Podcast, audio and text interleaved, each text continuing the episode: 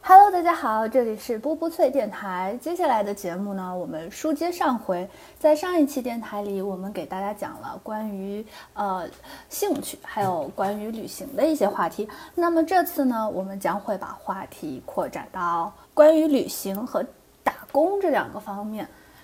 接下来有请我们电台的两位闪亮新主播小鹅和小羊为大家带来本期的内容。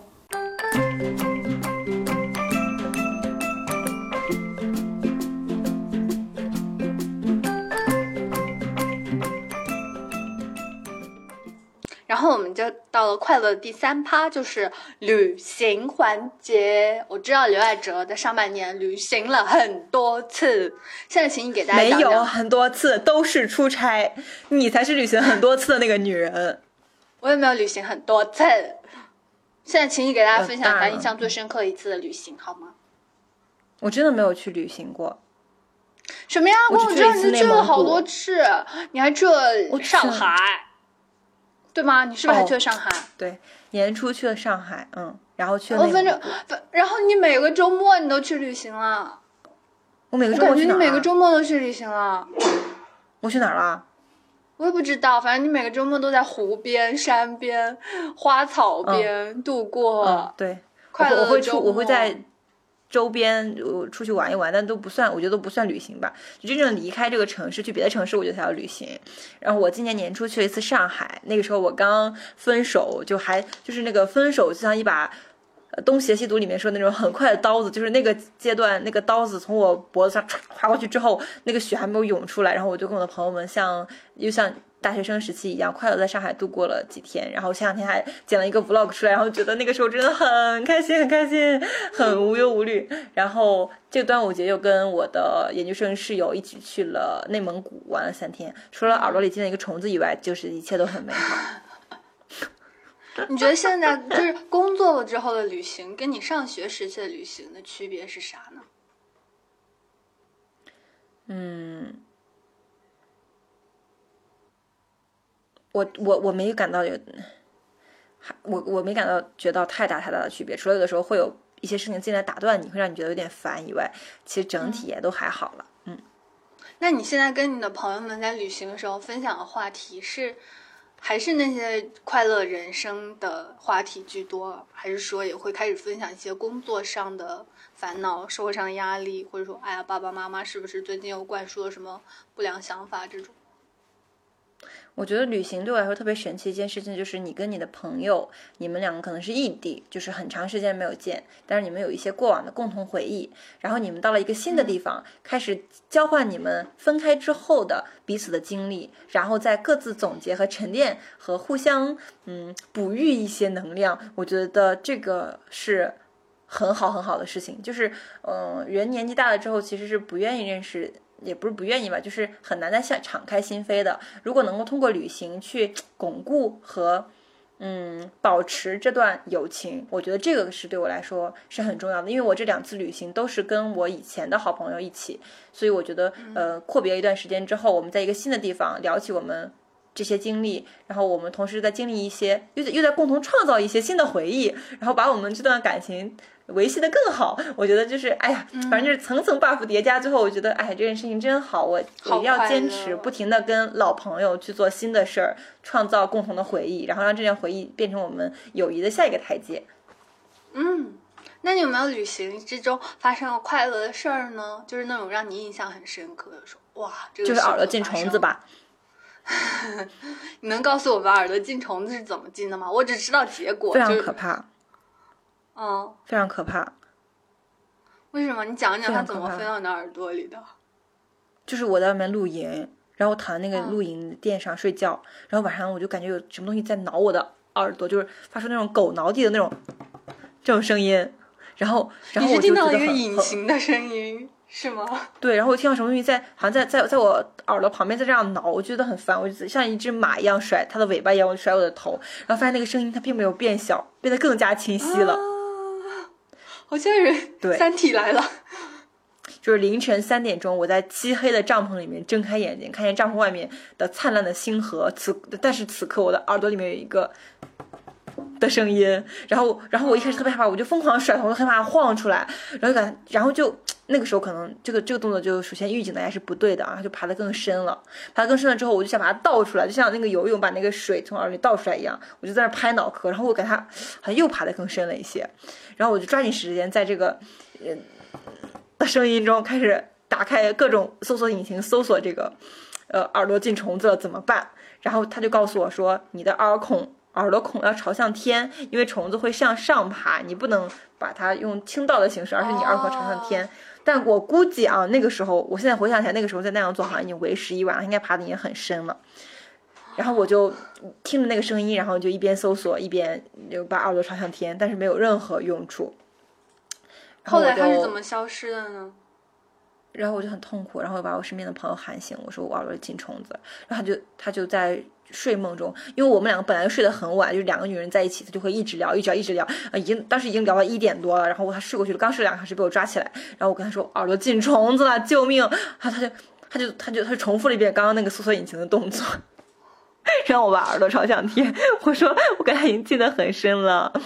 然后就，然后我们找第二个方法，就是拿那个手电筒，就是耳手机手电筒照着他的，照照着你的耳朵，如果如果它是一个飞虫的，它是那种趋光性的。对，它就会往外飞，但是，嗯，呃，好像没有太大的作用。然后大概为什么不倒点水进去让它浮出来呢？它没有死，它里面发出声音的哈。然后，然后，然后，然后我的朋友就，呃，也很焦灼吧，他就是一边焦灼一边很困，然后就说：“要不算了吧，我先睡了。”然后就直接睡了。然后我说行，你睡吧，然后就睡了。然后我在漆黑中继续无助的瞪大我的双眼，然后听着那里面的声音，反正慢慢的就没了，慢慢的就没了。我就一直睡觉之前，我就一直把水龙头打开照着我的耳朵，然后我也我也太困了，我也睡了。然后他早上起来的时候，那个声音已经没有了。然后第二天就一直一直都什么都没有了。对，一直都什么都没有。对，然后我的心也特别大，然后我就他被耳屎淹没了，对不对？我不知道发生了什么，其实我到最后也不知道发生了什么，然后我就就就就就继续我的旅行，然后直到我回到我城市，呃，一个星期之后，我就是心理上总觉得有负担，我很担心在里面生小虫，扎安营扎寨生孩子，只是我不知道，然后越想就脑补一些那种类似于异形那种恐怖片，然后我就就就去医院排了个队，然后医生就把它取出来了，然后。当时还做了一个耳镜，大家我不知道大家有没有做过耳镜，就是像长镜一样，它其实是找一个找那个探头，上面有个显这个摄像头，然后伸到你的耳朵里面，看你耳道里面的情况，然后就放了一个很大的电脑的显示屏在我的右脸颊旁边，然后我就看着那个耳镜伸进去，在我耳道里面看到的情况，然后确实发现了一个很大的虫子，很大，然后对那个耳镜我反正照它很大，然后我就很害怕，然后我就。做了一个取出，就是医生最后拿那个水给我冲出来了。医生就说那个虫子已经死在耳膜的那个位置了，就是他没有办法给我吸出来，因为他已经离耳膜很近。他吸的时候我觉得特别疼。他说那好吧，那我拿水给你冲出来。就他拿水给我冲出来。哦天呀，冲出来那个虫子大不大？很小，就像米粒的三分之一一样小吧。但是确实当时那个。感受是非常害怕的，真的。他在离你耳朵那么近的地方跟你说话，发送一些不知名的代码，对，所以，所以，哦，好，所以这次旅行就是跟上学的时候不一样的是啊，不一样的是，上学的时候其实你怎么穷游都可以，但是你。现在上班了之后，我真的愿意。如果让我回到那天晚上，我真的愿意多花五百块钱住一个有卫生间和有那个 呃，就是正常的稍微高级一点的帐篷嘛，哪怕房车也行。就是你知道吧？我们露营连卫生间都没有，我们就只能如果我们想上厕所，我们只能跑到很远的野地里面，然后悄悄的蹲下。是露营啊，是露营不算啊。对。下次我希望能选择一个有卫生、有有，我觉得应该选个正规的营地，不要再 搞这种野生的东西了，求求了，这样就不会不会那起码不有生命哦，那你挣工资了之后，就是你感觉旅行的花费是变大了很多吗？你会花钱去购买一些质量上的东西，比如说像你说的刚刚那种酒店服务，可能以前我们就龟缩在那种普通的。旅店都很好，你现在会对酒店啊，还有一些游玩体验有要求吗？我觉得多少会有一些，但是提升并没有很高，因为我挣的并没有很多以上。哦，好吧，好真实哦，真实反映了我们。但是你今天去了很多城市，好吗？我你去了大城市，international，New New York，你去纽约对不对？嗯，对，我去了。但纽约就是给人感觉太贵了，就什么都就特别，我觉得在就是在美国旅行，唯一的缺点就是那种基础消费很贵，就是酒店和。就酒店特别贵，比如说一个你再怎么住普通的酒店，就是有一点点安全保证，咱不说汽车旅馆那种，就稍微有一点点安全保障，酒店一晚上算下来都得两百刀左右，两百刀就相当于一千六百块钱人民币，哦，不对，一千四百块钱也也要一千四百块，对，所以就是旅行的成本非常高，就导致。旅行的次数非常少，就比如说，在我过暑假之前，我其实计划了很多旅行，什么去阿拉斯加、去波士顿、去纽约、去芝加哥、去这去那，到最后就是，啊，好吧，哪也不去了，我们就周末自己开车出去玩玩吧，就变成这样。远足旅行就是远郊去踏个春，这个，因为旅行的成本真的比较高。那你今年有没有去？你去的这几个城市里面，你最喜欢的是哪一个？最喜欢，我最喜欢迪士尼和纽约吧。我不是还去了迪士尼吗？你先说，你你先总览一下，去了哪些？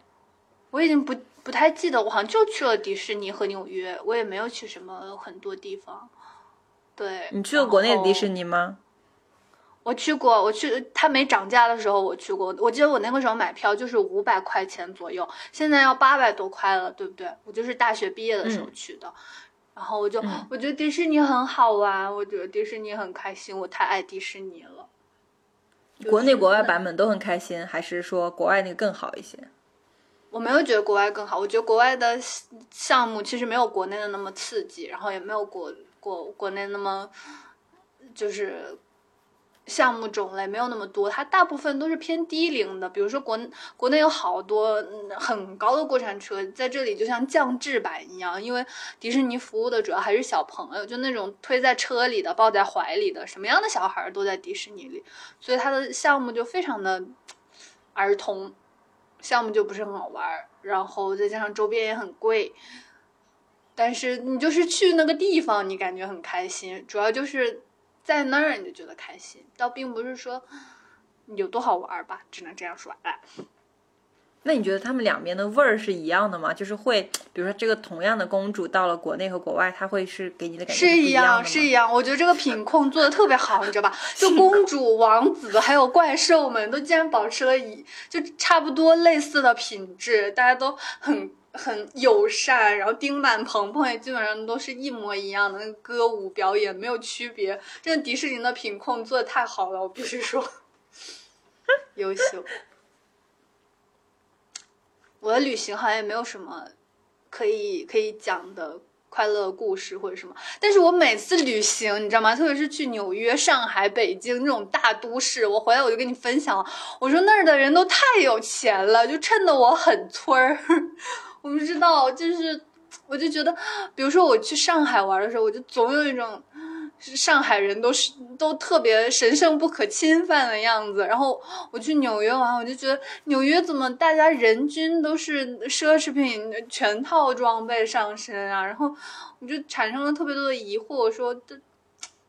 大家都太有钱了，怎么这些人都这么有钱？为什么为什么我我没有那么有钱 的那种冲动？嗯，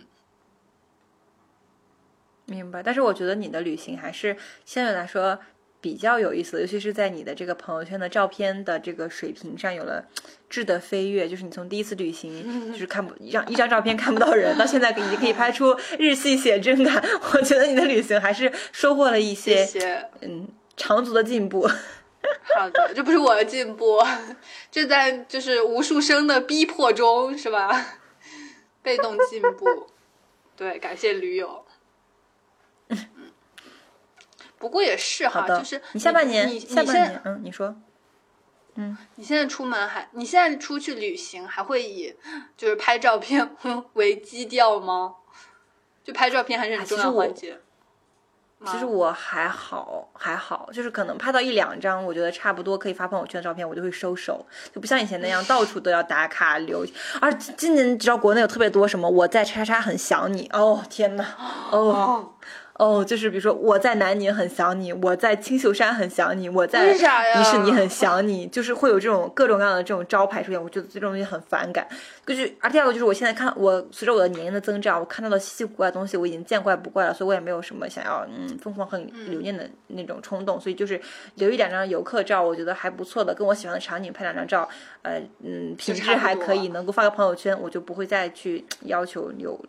拍太多照片了吧？而第二个就是我很喜欢拍视频，现在因为我很想拍下来当下的那个动态的风啊，然后我说的话呀，我身边的声音啊，然后我看到的景色呀，然后我这个整个环境的呈现，我很喜欢拍这个东西，因为我觉得是很完整的。等我过了很长时间以后，回头再去看。比如说最近那个朋友就是就是刚剪出来一个 vlog 嘛，然后我再回去看，我就觉得啊，还是会笑出眼泪来。就那个时候真的好搞笑啊！就是你能够完整的记录一个事情的发生，记录大家脸上的表情，然后当时的那个状态都能够在视频里面完整的呈现。我觉得这比照片一张静态的美美的修过的照片要宝贵一百万倍不止。所以我还是觉得，嗯，创造回忆、记录回忆会比呃打卡或者是比一张。一一个好很多人点赞的朋友圈更重要，重要一百倍。你下半年还有旅行计划吗？下半年目前没有。其实我今年特别想去阿那亚，但是我此刻啊，就是我年初的时候特别想去阿那亚，因为我觉得我从来没有去过。我觉得阿那亚是一个充满了人文和艺术和就是玄之又玄的那些高尚情操的地方。但是随着我这半年被工作的蹂躏，我突然意识到，就是所有东西都是商业运作，所有的东西背后都是资本的在操控，所以我就对这个东西彻底的祛魅。就是我觉得什么鬼人都能跟文艺和。艺术沾边儿，我觉得这个东西并没有那么高贵。然后我又觉得，我也不想去拍那些网红网红的照片。我也对那个海边的图书馆彻底感觉到做作和虚浮。然后我也就不想靠近那里了。我就对那个地方有点，现在有点有点有点祛魅吧。就是比如说我要去看海，那我为什么不去烟台，不去威海，不去泉州，不去对吧？我为什么要去一个那种被？堆砌出来的一个很假的地方，所以我现在对阿那亚也没有那种冲动了。我就可能就是去逛逛看看，但是也不会说，呃，朝圣的心情去看那种地方了。我觉得我年纪大了之后，很大一个好处就是不太容易上当，不太容易被骗，不太容易被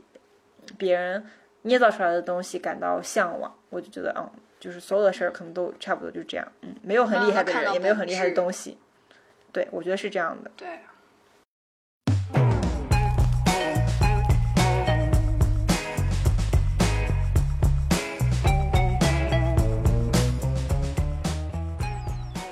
最后一趴，我们最后一趴我们要聊的是打工人。作为一个打工人，作为一个打工人，你觉得上半年你的生活过得怎么样？我我我通过我被工作挤压，然后我也通过完成自己的计划吧，反正无意中的达成了一些自己原本要做的事情的目标，比如说做一件事情能够让自己登上公司级别的领奖台，比如说呃接靠工作，认识一些优质的行业伙伴，嗯。就还可以，就这些事情也都做到了，但是以一些比较意外的方式吧。嗯，今年我在工作上体会到的一些道理，都是一些我们早就知道的东西，也有一些是有一点暗黑，我还不知道要不要选择去相信的东西。那大家都知道的东西，就是比如说努力就会有回报，我相信这件事情，我现在也是认可这件事情的。虽然在工作中会我已经被蹂躏的比较厉害了，但是。我不知道为什么，我可能是我身边的人带给我的一些感受吧。就是我看到，呃，职场也好，人生也好，很多事儿其实它是平等的。就是你努力过，你创造过，它就会留下痕迹，产生蝴蝶效应，带来连锁反应，最后给到你一个通过各种各老天爷通过各种各样的方式给到你一个反馈。你，呃，你抛出的每一个石头，它早晚都会落地的，只是或早或晚的。一个时间的问题，嗯，这是我在工作中体会到一个很重要的点。对，而且我发现就是，就是特别是在工作场合，如果你得失心就变得很重，就是嗯那种要和别人较的那个劲儿，一旦憋得很厉害，当你没有得到你想要的那个结果的时候，你反而失望会很大。可是当你把心态就放的平一点，然后你就去做这个事情，最后会反而会给你一些意想不到的反馈。我觉得这个是。就是很很激，也是很激励我的一个东西啊。我我感觉我有一个阶段好像一直在对你散发工作的负能量，我不知道你会不会被这东西影响到。我就我我现在回想起来，一段时间我一直跟你说，好像就死啊，太烦了，好累啊，就是经常每天有大量的密集的这种很破碎的情绪子弹，就是飞到我们的聊天框里。我不知道你你有没有，有但我有一段时间觉得很密集。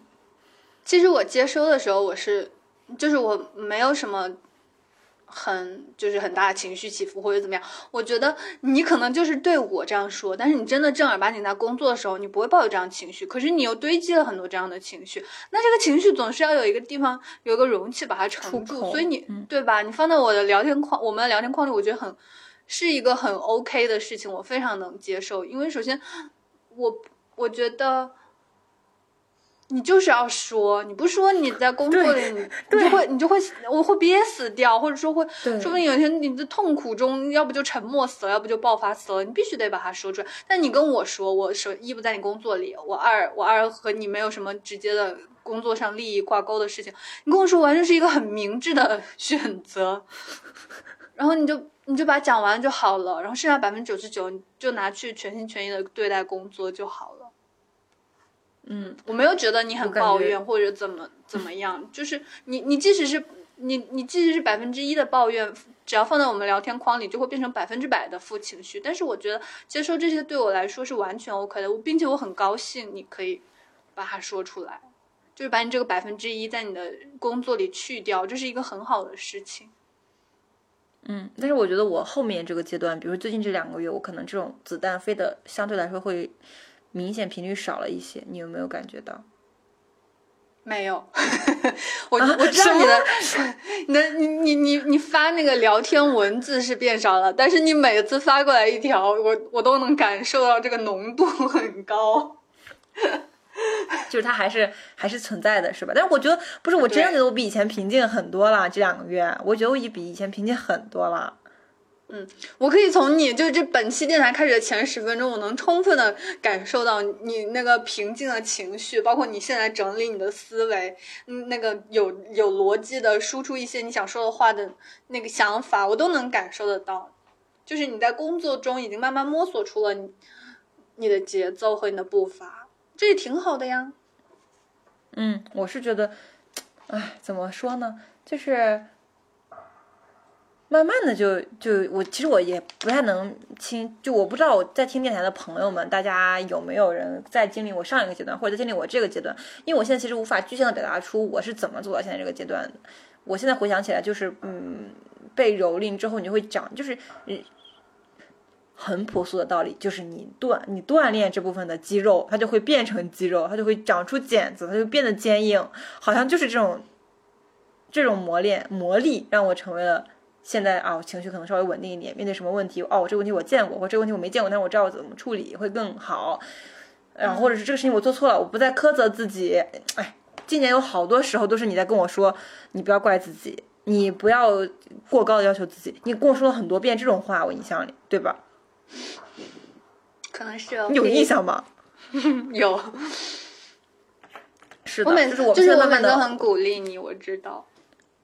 对，但是我我我就感觉我我的我的问题永远都是那几个，比如说苛责自己，比如说怪自己，比如说因为别人比较优秀产生嫉妒而呃更恨自己的能力不够，是吧？我基本上就这么几个问题，还有别的吗？差不多，差不多，你总结的非常到位。啊，然后我就是觉通过，当然有小杨的鼓励，然后包括我自己去输出这个痛苦，然后得到的回馈，然后慢慢的你就开始觉察到，哦，我的痛苦的点是因为什么？然后我每次都是因为这个东西感到痛苦，那我怎么去做能够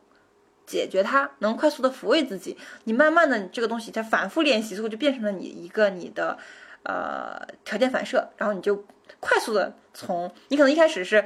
感知到刺痛，感觉到痛苦，开始痛哭、打滚儿，呃呃，在亲朋好友的安慰下擦干眼泪站起来，然后继续在电脑电脑前面打字，然后它就慢慢的变成一个条件反射，你就是从感知到痛苦解决问题，感知到痛苦解决问题，就非常的快速敏捷，而且迅，而且就嗯不会把时间都浪费在伤春悲秋和自我疗愈、自我消耗上，你就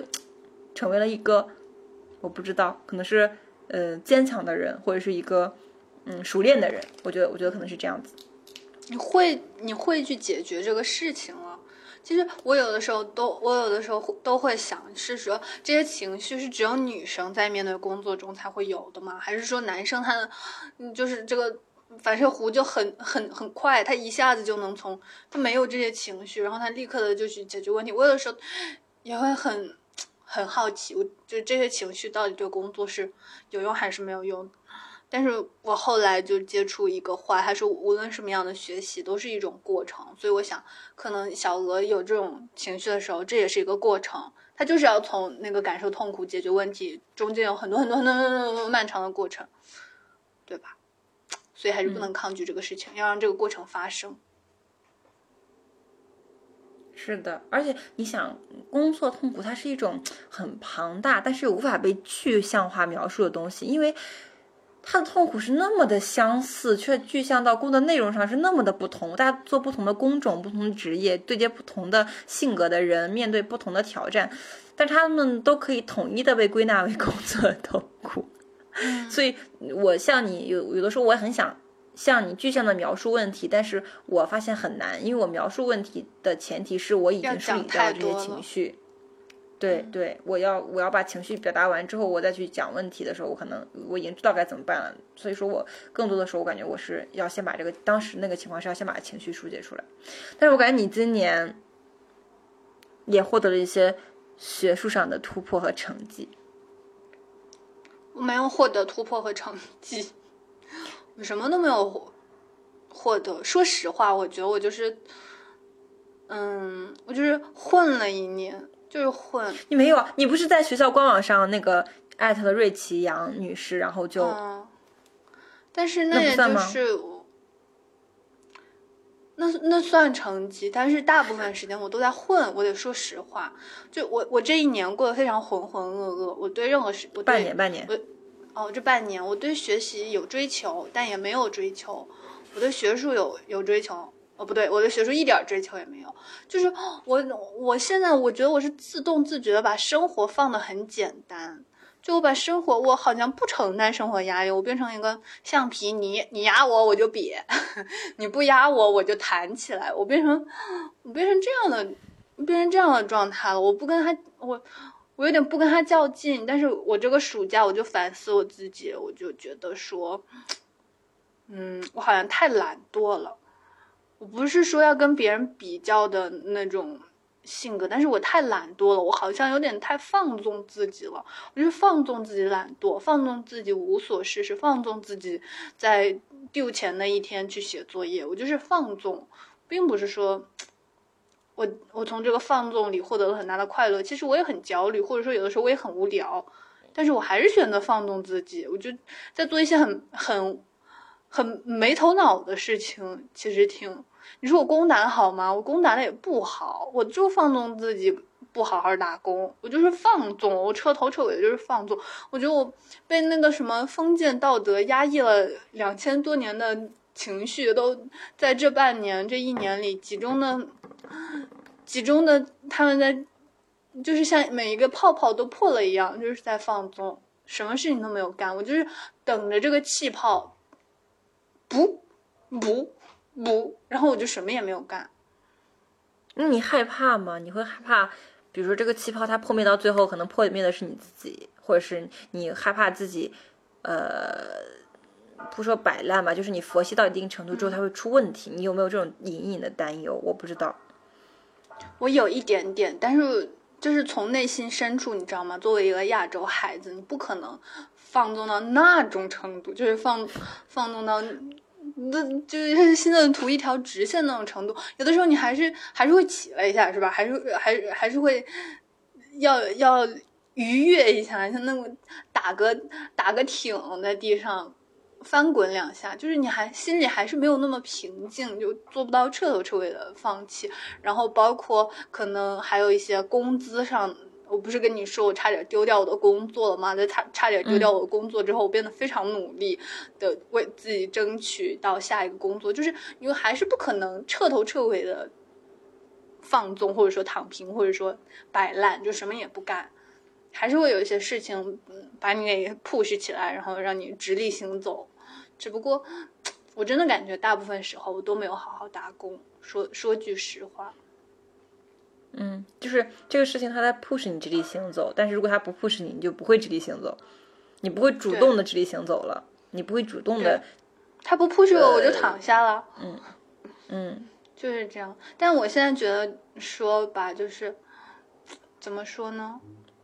就是休息的时候就要好好休息，和学习的时候就要好好学习。这句话是真的有道理的。就像你工作的时候，你就好好工作，然后休息的时候就是就不就别想工作，就是玩儿。不然，你像我吧，就是每天在那儿偷一点休息时间，然后偷的就特别心里有负担，就觉得这工作没做完呀。现在要玩吗？那玩一会儿吧。这工作还是没有做完呀。现在要玩吗？那继续玩一会儿吧。就是这种。隐形的心理压力很重，导致这个偷的时间也没有利用好。嗯，就是你没有真正的放松，也没有真正的努力，这是一个有点没有灰色、有点混沌的状态。对我没有，我一点也没有，必须要承认。我觉得我已经承认了很多很多次了，但是我自己承认了很多次之后，我还是不努力，就是我还是在这儿偷摸玩儿。嗯，就。那你会喊口号吗？比如说，我下次一定要怎么怎么样？当然会啊，怎么会不喊呢？就是我我的口号非常简单，就是昨天是昨天是星期五，我就然后我就心里默想说，好吧，星期五了耶，大家星期五都休息，那我周六再做吧。然后，因为总是我给自己找很多借口，嗯。但我也我怎么觉得你并不想改变啊？你想改变吗？你不想改变呀？但是我不想要立很大的那种抱负和志向，说好吧，这个事儿我一定要在什么时候就要把它做完。我现在的办法是我通过跟很多人之间的聊天，然后我发现我和别人之间的差距距离到底在哪里，我去补那个距离。但是我不做六边形战士了，我放弃很多那些可有可无的技能。比如说，我以前什么都想跟人家比，我 PS 要做的比人家好，AI 要做的比别人强，最后我还会剪视频，再后最后我还会剪音频，最后我还要和会学会做祭祀，就我变成一个六边形的人。但现在我发现，我不想做这样的人了，我就想做我什么做的好，我就做什么人吧。我就跟很找到你什么东西做的好了吗？你找到你那个你真正擅长和想做的好的事情也很好呀。我没有，我没有找到。我觉得现就是我现在生活状态，就是我不想承认，我我生活里还是有很多压力，我就是假装忽视他们了，我就不承认，我就是偷偷着玩，偷着偷着乐，但是偷的也不开心。我说实话，我感觉就是有的时候跟你描述工作里面那些事情，我是觉得有的时候你又会说一些大言不惭的话，你知道吗？嗯。啊，比如说什么叫大言不惭的话？我我现在想不起来，但是大概意思就是有给我感觉就是有点有点大言不惭，就是你不在不用关心，别管啦，就类似这种吗？有有点这样吧，有点这样吧，呃嗯，就是感觉你不在这个语境里面，你不是因为你不是因为你真的共情不了，而是你选择了不共情这件事儿。我不知道这样讲，嗯，是不是有点模糊？就是我感我我我我我去就想描述这个场景，就是你在一个你把自己缩到了一个壳子里面，你也知道这个壳子并不会很坚固，它也不能保护你一辈子，但你现在就在这个壳子里面待着，嗯嗯，是不是这种感觉？对，就是我现在就是自我已经非常完整了，你知道吧？就我不需要任何人来质疑我的生活，就是你告诉我这样是一个正确的生活方式，这些我都通通屏蔽掉了，你知道吧？所以，所以当我这个自我非常完整的时候，我给自己编造了一套生活的逻辑，就是忽略压力，偷着玩儿，然后就是偷偷偷摸摸的快乐，就我给自己编造的这种逻辑，让我生活的很。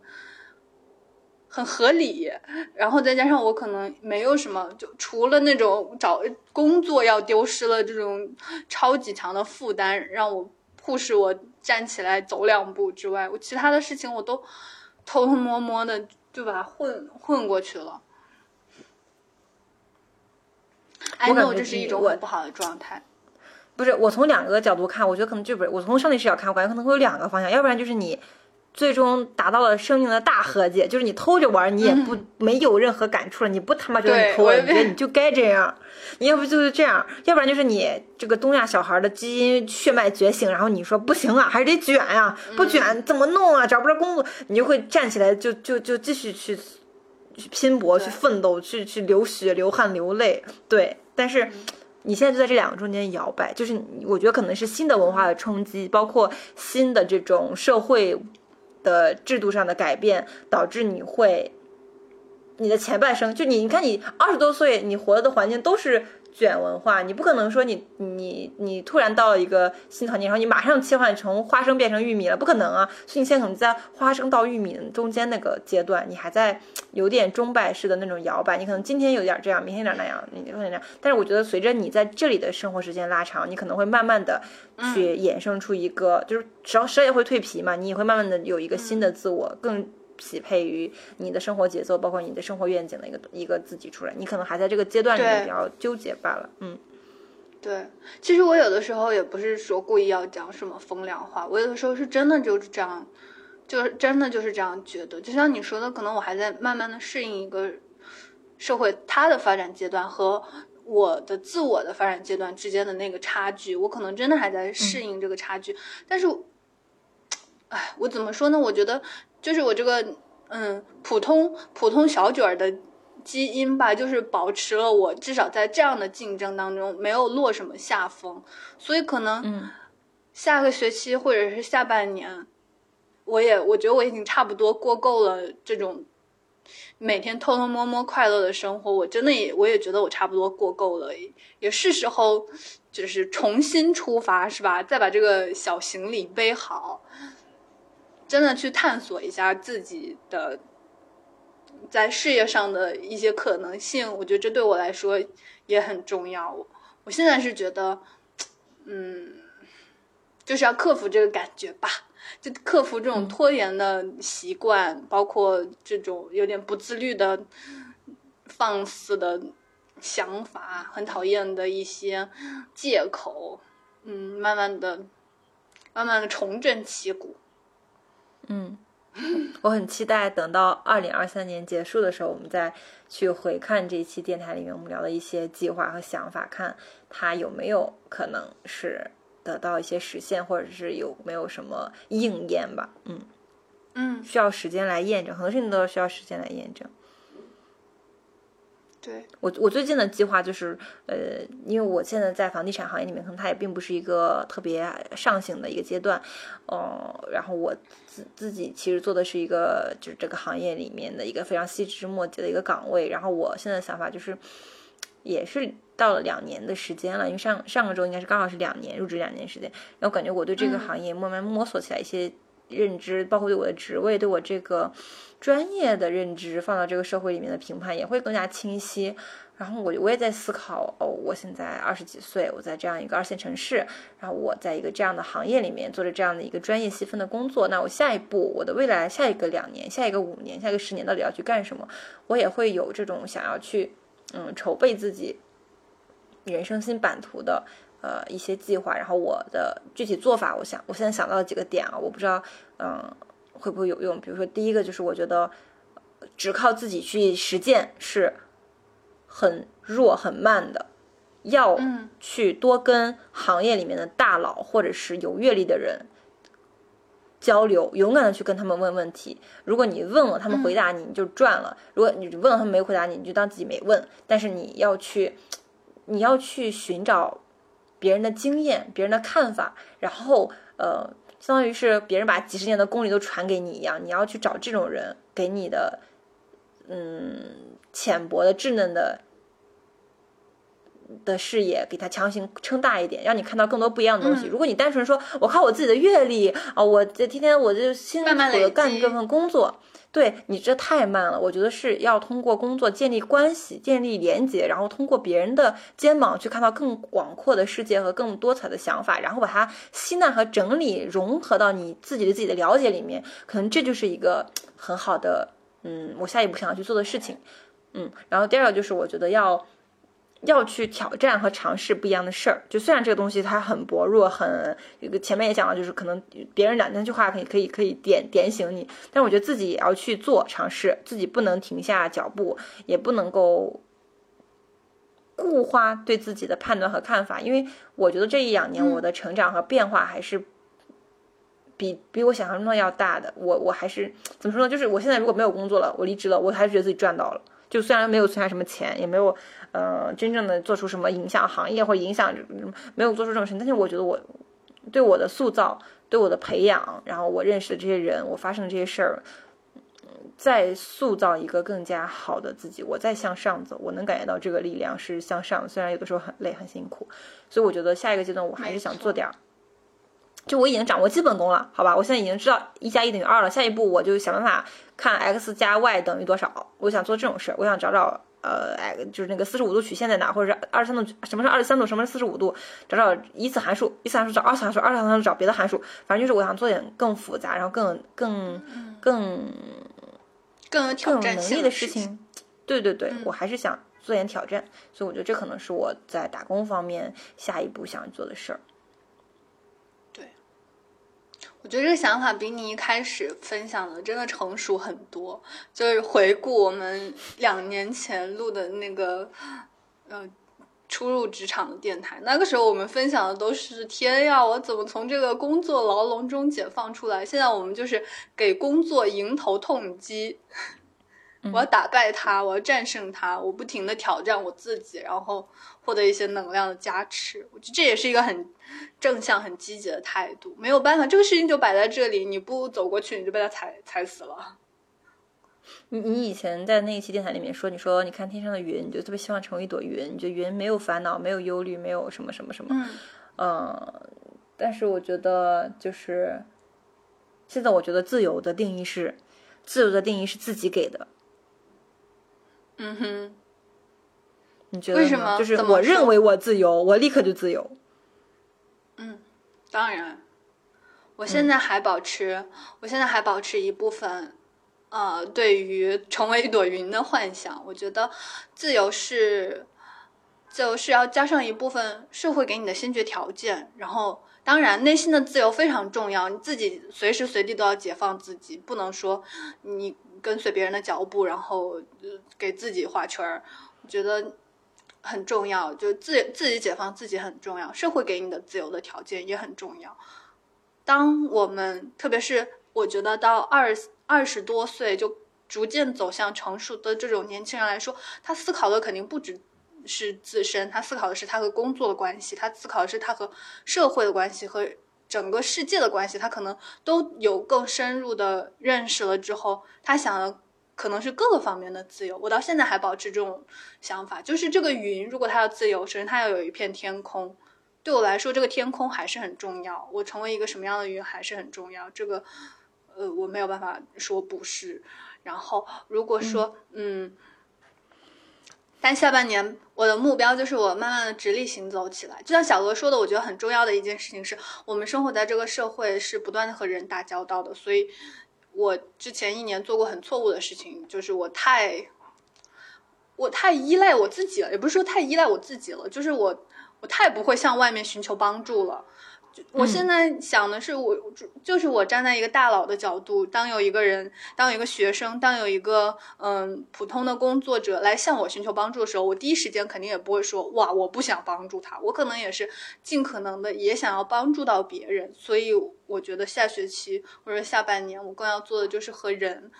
之间展开这种联系，有困难。就找帮助，我解决不了的事情，自然有别人有能力的人、有经验的人、有阅历的人能解决，就是吸收 吸收，把他们榨干，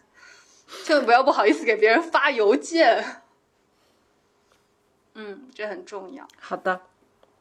好的，我觉得差不多了啊，差不多了，这都这一个半小时了，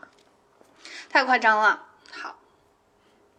好，说明这半年我们还是有藏了很多心里的话，就是想要讲出来，就是我们也是缺少一个这样梳理和整顿自己的。呃，一期我觉得这期是很很重要，是很好的。对，反思加进步。嗯嗯，那我们最后点一首什么歌送给大家呢？我好害怕呀！上次我们点那十年，我现在还没处理这事儿呢。嗯，我们点一首，我们点一首什么歌呢？我们点一首，我也我一点，我只能点《漂流人间》，因为我现在真的觉得《漂流人间》这四个字儿就是用的特别对，就是你可以是漂流人间是哪个？是郁可唯那歌吗？是 Chinese football 那个啊，那我都没听过，我只有听过郁可唯有一个什么人间，哦，那个是路过人间，Sorry，好吧，路过人间漂流人间是吗？我记下来，嗯嗯，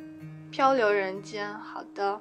那我们本期的半年期总结到这里就要给大家画下圆满的句号了。咱就是说，如果大家有时间有精力，其实可以倒到以前，翻出来我们那个职场入职，就刚刚入职一百天嘛，我记得是那一期电台，听一听那一期电台，然后再回来听一听我们这期电台，看看两年过去了，这电台记录了我们多少的改变和成长，以及保持和一个电台同步更新。然后吸收这个电台的经验是多么的重要。嗯，也很感谢一路陪伴我们走到今天的朋友们，然后你们的关注、点赞、转发、评论是给我们最大的支持。嗯，记得我们现在改名字叫 Podcast 不不退了，在喜马拉雅上，所以你要搜索我们的话，记得搜索 Podcast 不不退，在微博上也是同样的，呃，昵称马甲。本期电台到这里就全部结束啦，拜拜，拜拜。嘿，别再猜，他可曾